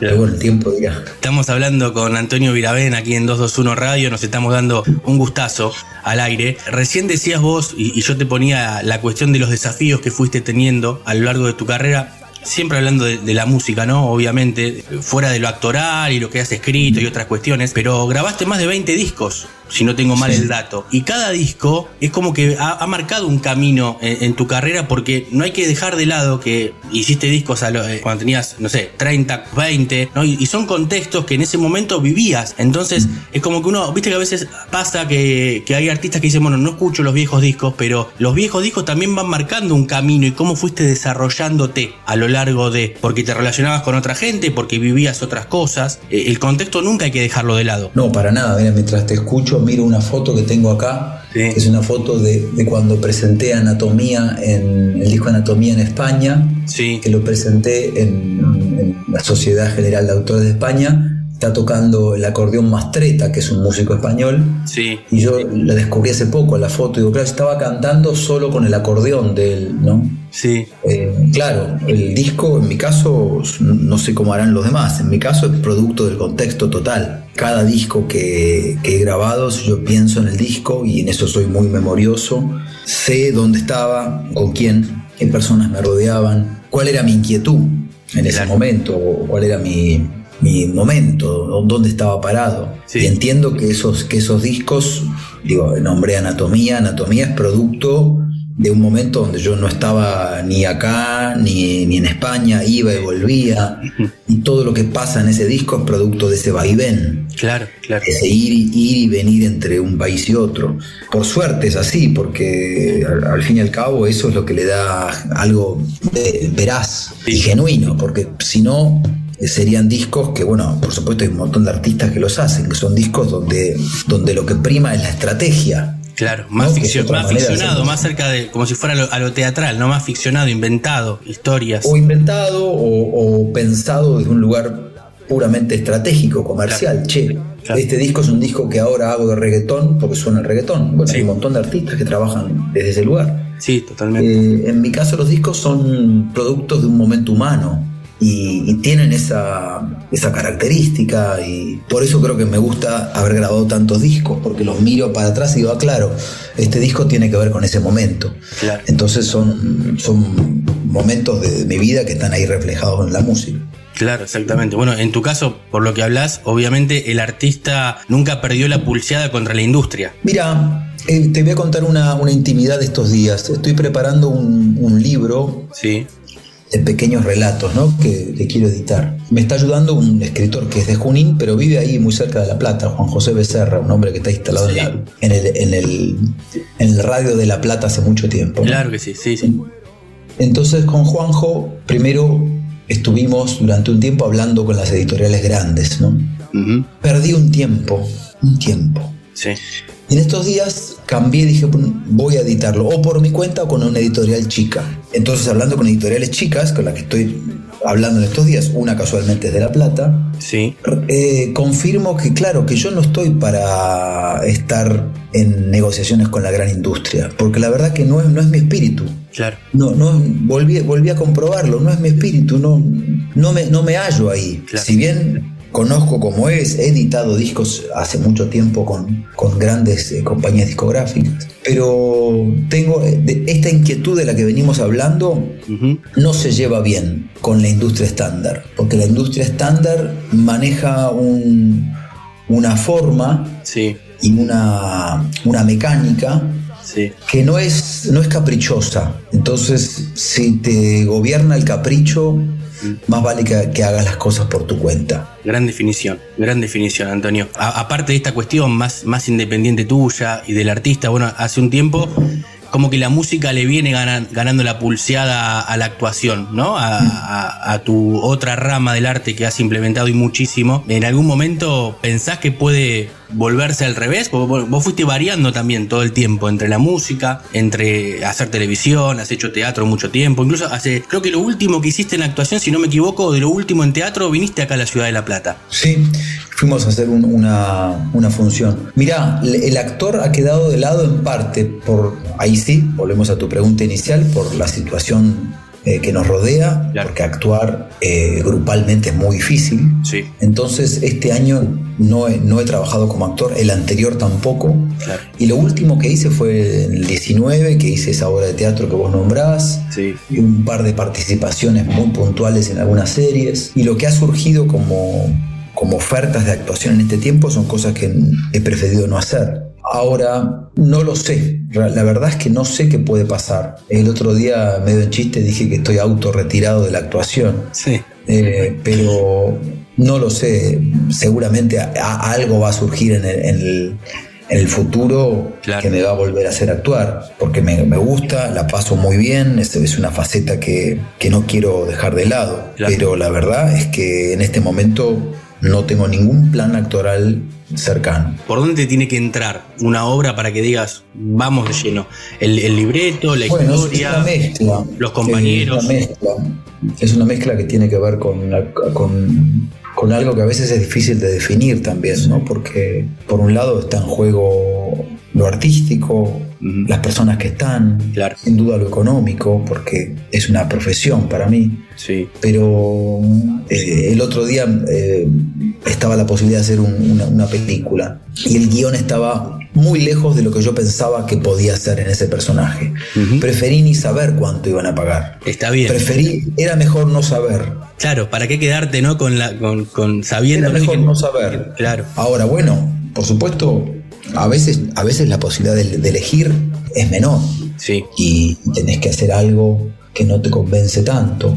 Pero entiendo que esto que yo hago tiene que ver con una, una búsqueda que eh, primariamente es eh, humana y, y expresiva. sí, Entonces eh, he tenido un poco la suerte y un poco la voluntad y, la, y el deseo sí, de poder respetar esa, esa idea. bien, Mm, Porque si no, digo, empezás a hacer cualquier cosa. Entonces, para hacer cualquier cosa, no sé si este trabajo es muy interesante. claro. Para hacer cualquier cosa es mejor tener un, es un, un pequeño negocio. Esa es mi manera de verlo. Entonces, Sí, no. Es como no, no traicionarse, ¿no? y, y- y entiendo por otro lado que podés hacerlo de un lugar muy distinto a lo que estoy planteando. Ahora, es una elección personal, eh, que es respetable. Una y la otra. Entonces, al fin y al cabo es algo que es- está, en la, está en la intimidad de cada uno, ¿no? Uno sabe dónde le aprieta el zapato Sí. y, y qué, qué puede hacer y qué no. Pero bueno, yo hasta ahora he tratado, he tratado de manejarme de la manera que a mí me parece que me hace bien. Y bueno, y espero, espero y siento haberlo logrado. Claro que sí, y eso- es lo bueno, sentirse también bien con uno mismo, con lo que hace, que es esencial. Te tiene que gustar, pero tenés que estar cómodo. Desde tu lugar Sí. siempre tenés que estar cómodo. Volviendo a la música, eh, ¿sos de escuchar música actual? Recién me mencionabas el tema del reggaetón, pero de música argentina más que nada te digo, eh, el rock argentino, ¿cómo lo ves en la actualidad? No, no soy un buen escucha de, de lo nuevo. Eh, nu- nunca fui, nunca, nunca fui y creo que cuando voy cumpliendo años peor soy. sí. Eh, menos escucho, mm, a veces caen cosas así un poco de casualidad y cuando aparecen las escucho, Claro. pero no estoy atrás de lo que está sonando. Bien. No es, no es mi fuerte. Eh, y entiendo que seguramente con esta actitud me pierdo un montón de cosas. No solamente lo entiendo, sino que lo compruebo. Porque Claro. cuando escucho cosas nuevas digo, ah, mira qué interesante esto. Pero no, no me da el tiempo. La verdad es que tengo el tiempo en- dedicado a otra cosa. Entonces eh, la, la posibilidad de estar escuchando, no sé, nunca en mi vida entro a Spotify. Entonces la gente que, que me conoce me dice, pero ¿cómo haces para no tener Spotify? Sí. Y yo digo, ¿cómo haces vos para tener? Claro. No, Es no me llama, no me llama. Es una cuestión medio familiar también, me viene de familia esto, ¿no? Sí. Cuando alguien me dice, lo que pasa es que en, en Spotify dice, tenés 60 millones de canciones. Entonces digo, ¿para dónde queda? Para allá. Yo voy para el otro lado. 60 millones de canciones. Es una locura. No, me- es, que, es que ya me da dolor de cabeza. Te digo O sea, que. apenas puedo, eh, apenas puedo volver a escuchar las canciones que conozco. o- Sí. Ocasionalmente que me llegue algo nuevo, pero no me interesa estar en, en contacto con un lugar que tiene 60 millones de canciones. No, No, es para mí. es terrible, es terrible. Y te digo que hay, si no está toda tu discografía completa, pegan el palo, pero gran parte No, creo, de la creo no, toda está. no, to- toda no porque, no, digo, está, está subida creo que la inmensa mayoría, pero creo que hay algunos discos, sobre todo los discos que no salieron, bueno, no, eh, el interior del volcán está, Sí. no sé si está Cambalache, que fue un disco que salió en el 2012, Ah, puede que ser. fue el único disco que no se de esa época que no se fabricó, o sea que no está, no está físicamente. Pero a ver, hago un poco de memoria. Deberían estar todos o casi todos, son muchos y puede ser que alguno no esté. Bueno, está bien, es ir en contra de. Bueno, es es también la tenerlo todo a un, un clic de, de tu mano, ¿no? Eh, a veces no está bueno tampoco, como decís vos.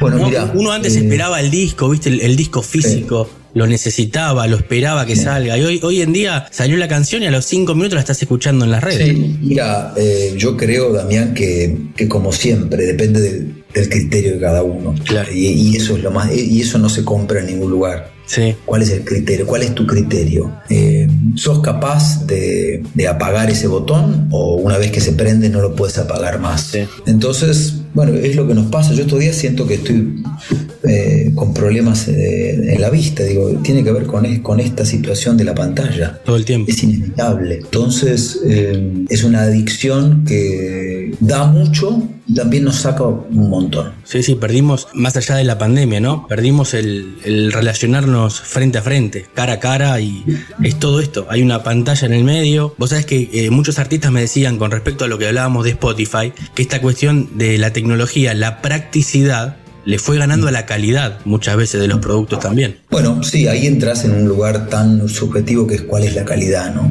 Es muy difícil decir, bueno, ¿qué, qué, es qué tiene calidad y qué no? Ya al fin y al cabo es lo que, lo que para uno es una cosa y para otro es otra. Claro. Pero bueno, eh, a mí me gusta poder seguir haciendo música y hace poco el disco que hicimos con Morris pudimos fabricarlo en estos días y al verlo fabricado eh, siento que existe un poco más. Pero bueno, Es cierto. son también generaciones. Digo, a lo mejor un chico de 20 años no lo ve así. Claro, sí, sí, porque no lo vivió, exactamente, es cierto. Bueno, es buenísimo esto de tener el disco en formato físico, sobre todo el que hiciste con Morris, eh, La Última Montaña, que este, estuve escuchando algo y es, es maravilloso. Bueno, lo que has hecho to- en, en todo este año, antes de consultarte por los proyectos y para ir finalizando y, y agradeciéndote este tiempo aquí al aire en 221 Radio, como siempre, tu gentileza para con nosotros, para con la revista y, y la radio es eterna y enorme. Quería preguntarte si cumpliste todos los sueños que tuviste con el arte relacionado no solamente con la música y si quedó alguno pendiente. Creo que sería injusto pedirle más de lo que ya me dio, porque me, ha dado un montón. La música, la actuación, poder escribir, poder estar en comunicación con otras personas a través de, de lo que un día escribo.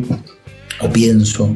Y lo que, lo que está pendiente es lo que, es lo que estoy haciendo, es lo que puedo seguir haciendo. No, no es mucho más que eso. eh, creo que, que ahí es la- tiene que ver con la madurez. Me- Creo que cuando yo tenía 18, 15, 20 años, tenía uno- unas expectativas que no tenían que ver solo con lo que estaba haciendo, sino con lo que eso podía significar para los demás. Sí. Y con el paso del tiempo eh, fui concentrándome más en lo que realmente a mí me significa.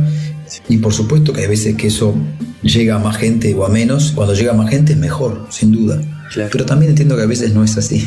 Exacto. Exactamente. Eh, bueno, Antonio, agradecido nuevamente. ¿Qué proyectos son los que quedan? Porque hiciste muchísimas cosas. ¿Qué proyectos hay para, para este año? Cuando tal vez se libere un poco la cuestión para, para poder tocar de forma presencial, ¿no? Imagino todo Sí, lo que bueno, está con, preparando. con- con Morris, eh, antes de que la pandemia se pusiera tan severa, Sí. hicimos solo dos conciertos de la última Claro. montaña. La idea es cuando podamos volver a tocar en vivo, hay va- varias posibilidades. Después me gustaría poder volver a tocar en vivo con, con la banda de, que hicimos con Minimal, con, con Las Lenguas Muertas. Sí. Y este proyecto de cuerdas del cual antes hablamos, poder avanzarlo y, y convertirlo en un disco.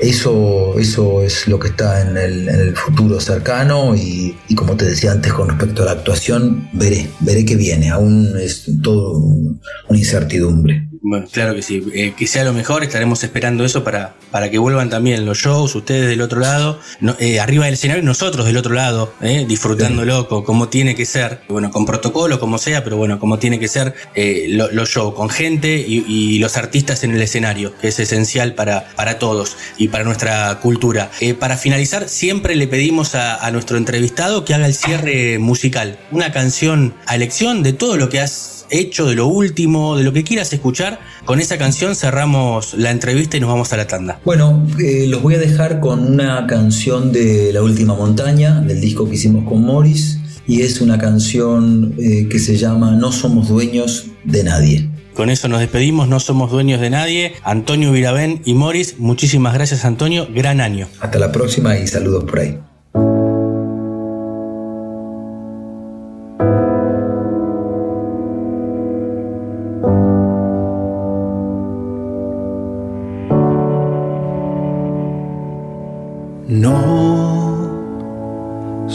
Dueño de nadie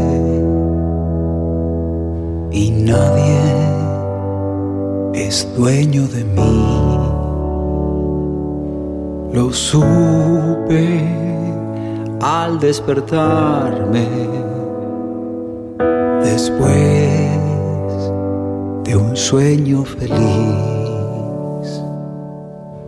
Nadie puede salvarte. Todo está en tu corazón. No sos dueño de nadie y nadie es dueño de vos. No te sientas culpable, no tenés nada más que decir, nada más.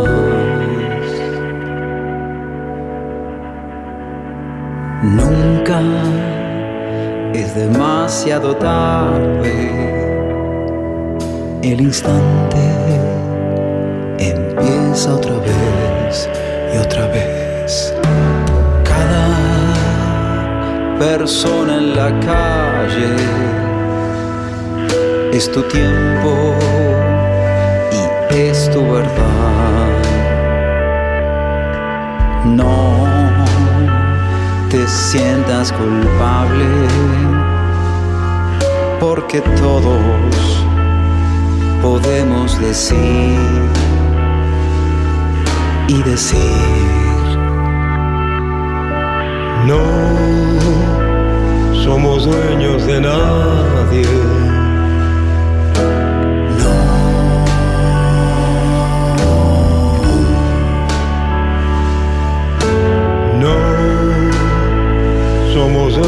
De nadie.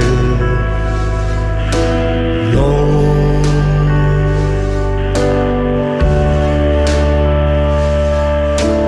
No somos dueños de nadie. No.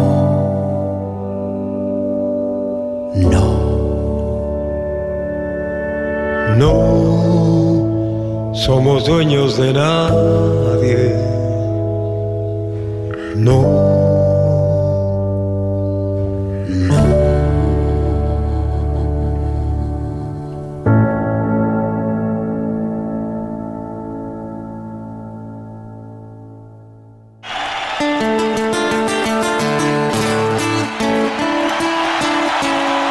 La cueva. El rock no ha sido vencido.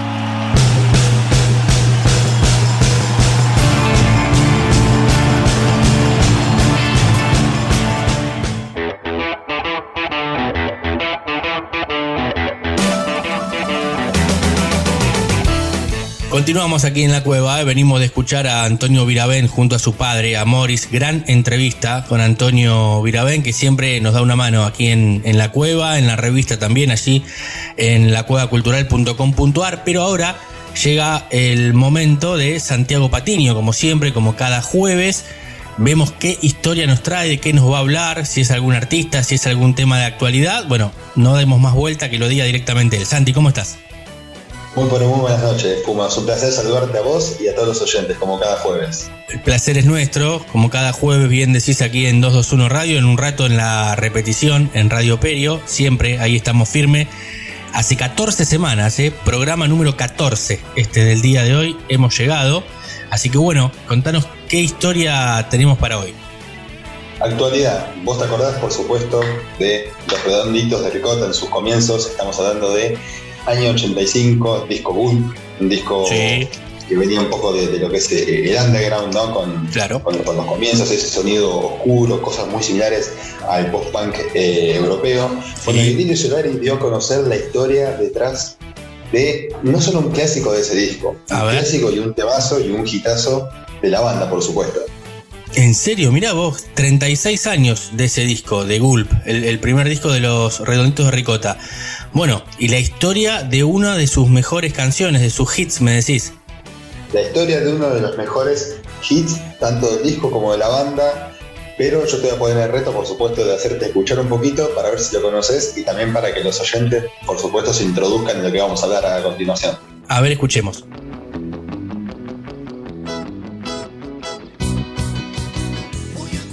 Sí, claro, claro que sí. ¿Cómo no, cómo no voy a tener este tema de los redonditos? Un clásico de los, de los 80, del rock de los 90, sigue siéndolo. Un tema de, de culto que además con un título extrañísimo que nadie sabe qué es lo que quiere decir. Y menos mal que apareció Nino para contarlo, ¿no? Porque Jan Fru y Fali Fru, ¿qué, qué- qué querrá decir, no? ¿En Claro. qué idioma está? ¿En qué idioma hablaban los redondos que nosotros no conocemos? Exacto, exacto. Tan, tanto misterio detrás de esa canción, un estribillo muy pegadizo, un, un rock muy rápido, muy, muy rock de los, de los 50 por momentos, eh, con esa letra pegadiza también del Indio Solari, la poesía del Indio Solari. No me digas que dijo de qué se trataba, por qué el título de esa canción. Y así es, porque bueno, lo que es el marco de lanzamiento de- del artista en la versión en directo de Stranger Danger, estuvimos hablando muy hace poquito, por supuesto, de los fundamentalistas de aire acondicionado en el show de lo que, lo que fue Pecuen. Eh, estuvimos charlando hace, hace unos programas atrás en una publicación que hizo en Instagram un usuario de, de la red que se llama Santi Alent, por lo que figura acá, le dijo, o le comentó, mejor dicho, Mister, ¿qué quiso decir con Ñapi Fruli Fali Fru? Eh, nosotros dijimos, claro, andás a ver si el indio te contesta. Claro, además, ¿no? Andás a ver si el indio te contesta o si el CM del indio te contesta. aparte. Andás a ver si justo a vos te contesta. Bueno, eh, la, la publicación, el, el comentario, perdón, en la publicación generó muchos me gusta y captó, por supuesto, la atención del indio que dijo: Esos sonidos los producía una amiga cuando recorría mi cuello con besos cortitos. Una pavada. Va. Claro, conociéndolo al indio, metafórico, eh, literario, lírico a la vez. eh, hay, Claro. hay que ver qué, tanto empeño y qué tanta firma propia le puso a, a esas palabras o si realmente en la noche de, de alcohol, de fiesta, de un vaya uno a saber cómo, realmente en los besos que le daba la chica en el cuello se escuchaba un. Claro. es, es cómico de pensarlo. Es muy, es muy difícil ponerle a, eh, ponerle una, una letra, ¿no? Un nombre a un sonido de un beso, ¿no? Un ruido, en realidad. Es muy, muy extraño. Porque generalmente un beso uno, cuando lo tiene que leer, tal vez en, en algún libro ha pasado, uno lee, eh, no sé, Chuik, ¿no? El famoso C-H-U-I-K, ¿no? Puede ser el beso, pero no ñam, fri, furli, fali, fru. Sí, pero ahí están las variantes, porque después el, el moa también sigue siendo Ah, el moa. Entonces, Claro, que- sí, claro que sí. hay que ver qué interpretación eh, habrá hecho el indio. Bueno, como decíamos recién, un tipo eh, metafórico y que para explicar un concepto podía aplicar cualquier tipo de frase y, y cualquier eh, vuelta de tuerca, podríamos Claro. eh, decir, para, para poder dar ese mensaje. Bueno, tal vez él sintió que Ñanfi Fru y Fare Fru era justamente lo indicado, lo que más se asociaba este, a, a esos sonidos que producía eh, su amiga cuando recorría el, el cuello en cuestión, con los besos cortitos, como él. Claro. Qué, incre- qué increíble la respuesta del indio, como bien decís, ¿no? Que, que te responda un comentario en Instagram, el famoso llegué mamá, ¿no? Le mostrás la Claro. captura, la captura del comentario, este, y que lo haya contado, no, no en alguna, está bien, no ha dado muchas entrevistas, últimamente está bastante mediático, el indio Solari, eh, pero, pero contarlo después de 36 años, eh, en un posteo de, de Instagram para todos sus fans, un hombre que es uno de los de las mentes más brillantes del rock argentino por, momentos eh, inentendido por, por varios no por esa poesía un poco rebuscada esa forma de escribir eh, mucha metáfora en sus canciones no es no es la única eh, esta que estás mencionando vos. Hay muchas letras inentendibles por momentos del Indio Solari que vaya a saber qué es lo que quiso decir y tal vez en algún momento tengamos respuesta también de eso Sí, sí, por supuesto, pero sobre todo es, es interesante con este tema porque uno dice, bueno, el infierno está encantador esta noche, otro de los, de los Sí. hits de, de Gulp o, o La Bestia Pop o, Claro. bueno, un poco, unos, unos pocos peligros sensatos. Eh, son temas que por supuesto son muy metafóricas las letras, como estamos acostumbrados a escuchar eh, de los redondos y del indio como solista, pero tal vez en, esas canciones podemos encontrarle una vuelta o generar hipótesis. Ahora es, cómico, pero ¿qué podemos ya interpretar de Yanfi Fruit y Falifru, no? No, no, no, no, es terrible, es terrible, bien como decís, tampoco da, da, da mucho más para, para comentarlo, fue eso y punto, vaya a saber quién era la amiga en su momento del indio, ¿no? Tampoco dio mucha, mucha información, lo cierto que ese disco de, de Los Redonditos de Ricota, que fue el primero, viniendo del under platense, eh, tocando en muchos bares, eh, los famosos Lozanazos, que era donde tocaban, que era el Teatro Lozano, aquí en la ciudad de La Plata, un reconocido teatro histórico, donde allí iba mucha gente, mucho público a verlo, eh, y termina saliendo ese disco con muchísimos músicos, incluso, bueno, eh, en estos días ha surgido la información de del ACB que sufrió también Willy Crook, que fue el saxofonista tanto de Gulp como de Octubre. Como de octubre, sí, exactamente. Bueno, Willy Cruz, como le explicabas, que lamentablemente sufrió un, una ACV y se encuentra actualmente en, en coma, coma farmacológico, ya Sí. lleva eh, por lo menos casi, bueno, la verdad esperemos que, que no sea así, pero estamos acercándonos casi a los eh, 10 días de, de- de este, desde este momento, que, que pobre Willy, bueno, eh, sufrió con, eh, con profunda tristeza, pero sin perder las esperanzas. Comunicamos que nuestro amado Willy Cruz sufrió una CB en el día de ayer, comunicaba Paula Alberti, eh, la, la Sí. agente de prensa, y obviamente que las redes estallaron de, de mensajes, de, de cadenas de, de oración eh, para quienes son creyentes, otros que, hasta hay, hay comentarios en los que decían, mira que yo no soy creyente de, de- nada, no tengo fe, Sí. pero si, si en este momento me toca creer, bueno, lo hago para rezar y para que vos estés bien. O sea, llega a ese punto el fanatismo y el cariño, el cariño de la gente. Bueno, vos, con vos, Puma, hablábamos eh, fuera de- del estudio y de la sección, eh, relacionando un poco con lo que es la cadena de oración, pero lo que hicieron eh, muchos programas radiales, algunos televisivos, no tanto, sino más bien los radiales eh, y de radios independientes, sobre todo, de hacer una especie como de cadena de oración, pero más que con oración, con música, digamos. Una Sí. especie como de, bueno, eh, en, en distintos horarios ponemos música específicamente de Los Redondos en los que participó Willy Crook o de Willy Crook con Funky Torinos, el Sí. grupo eh, maravilloso. Y entonces es una especie como decir, bueno, esto es una, una cadena y una, una especie de fuerza que transmitimos al músico que está, que está pasando en, en este momento.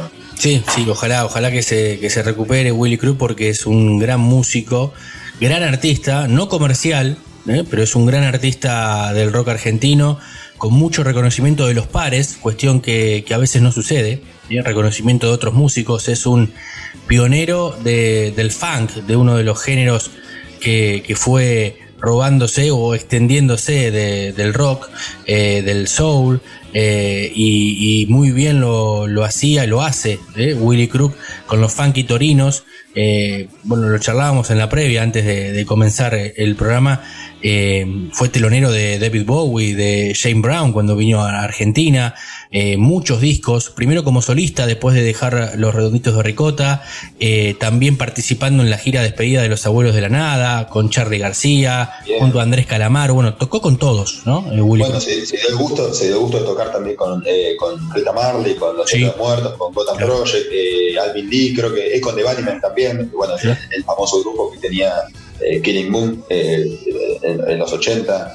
eh, para que te hagas una idea, también en lo que fue el, el 2020 tuvo una no- nominación como eh, mejor álbum de música electrónica a los Claro. premios Gardel. Ya Sí. en las variaciones que, que le hacían sus proyectos como eh, como solista, también lo tenía a Miguel Zabaleta, a Daniel Melingo, a, a Sí. Que fue el 97 cuando recién arrancaba Funky Torinos. Claro. Eh, sin duda es un, un- un grupo un grupo bárbaro. Y bueno, Willy Cruz con, con una cabeza y una mente brillante, ¿no? Totalmente, totalmente adelantado por momentos para, para la época. En el último tiempo girando con, con Gillespie también, con el trompetista, eh, haciendo saxo y trompeta, recorriendo eh, el país. Eh, mucha música de culto para gente que, que tiene otro tipo de oído, de otro tipo de afinación a la música o cercanía a la música. No es sencillo escuchar funk, eh, no es para todos eh, escuchar funk y entenderlo. Además, bueno, Willy Crook lo hace de una manera magistral y obviamente nosotros desde aquí, desde la cueva, nos vamos a, a sumar a esta, a esta cadena musical para que obviamente se recupere lo antes posible. Primero la persona, después obviamente si, si puede volver a los escenarios sería un lujo o seguir haciendo lo que le gusta, pero primero en principal hay que pensar acá en estos momentos en la persona y no en el artista para que su familia también pueda disfrutarlo muchos años más. No, sobre todo porque es alguien que, que acompañó, en definitiva, con su música, que es lo que lo, que lo ca- caracteriza, perdón, eh, acompañó a mucha gente, nos acompañó a nosotros, nos acompaña jueves a jueves, que siempre lo escuchamos, bueno, no por nada estuvimos eh, cerca de conversar con él, ¿no? Eh, Claro. Comentamos, dicho sea de paso, estuvimos eh, cuestión de casi horas, podríamos decir, ¿no? De haber tenido una conversación con, con, el pobre Willy, bueno, justamente en el programa de hoy, recordando eh, Ñanfi Frutti y Falifru, que con, lo- con la definición del Indio Solari y con el accidente lamentablemente de Willy Crook, justamente el Indio publicó en Instagram una foto con él, eh, ambos pendejos, podríamos decir, Sí. o muchachitos jóvenes, pa- para aplicar la palabra como ellos podían decir, y puso, bravo muchachito, dale, vamos, como, dice, como un mensaje alentador y de fuerza, nada más y nada menos que, que el Indio, ¿no? con quien compartió grupo y sobre todo en discasos como fueron Gulp y Octubre de los Redonditos de Ricota. Exactamente, exactamente bien, bien dicho Santi. Eh, genial, bueno, e- esta sección hoy con actualidad, hablando primero de, del Indio Solari, de- del el tema eh, de uno de los hits que ha reconocido por qué o eh, eh, le puso el título finalmente eh, y obviamente relacionándolo no, no podíamos dejar de hablar aquí en, en La Cueva, un programa de música que amamos lo que, lo que hacemos, lo que escuchamos del otro lado y reconocer a este artista del carajo que es Willy Cruz que está pasando una mala y que obviamente desde acá le mandamos toda la fuerza para que se recupere y obviamente vamos a cerrar, ¿te parece? La sección escuchándolo a él. Sí, como, como no, por supuesto, nos solidarizamos también con la familia, ¿no? le mandamos un gran cariño a ellos que están pasando este momento y bueno, nos convertimos en torinos por una noche, ¿te parece? Claro que sí, Torino el coche argentino, ahí estamos, claro que sí. Y así sea. Willy Crook, Funky Torinos, con este temazo, Full Times y un poquito de funky para cerrar la noche del jueves, casi viernes. Abrazo y fuerza muchachito, buen fin de Santi. Lo mismo para ustedes, hasta, hasta la próxima, queridos oyentes.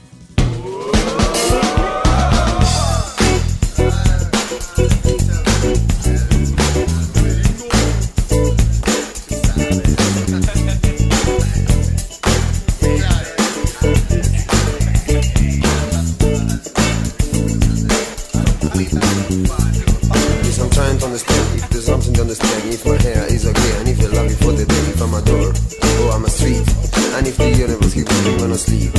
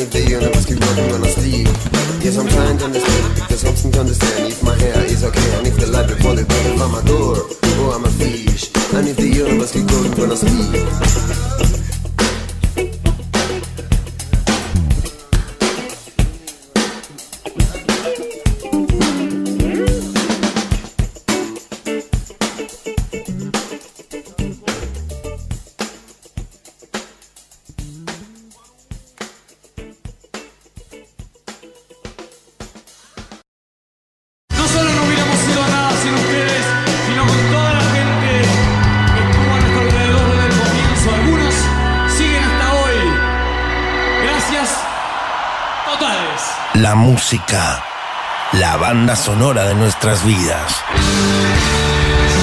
La cueva.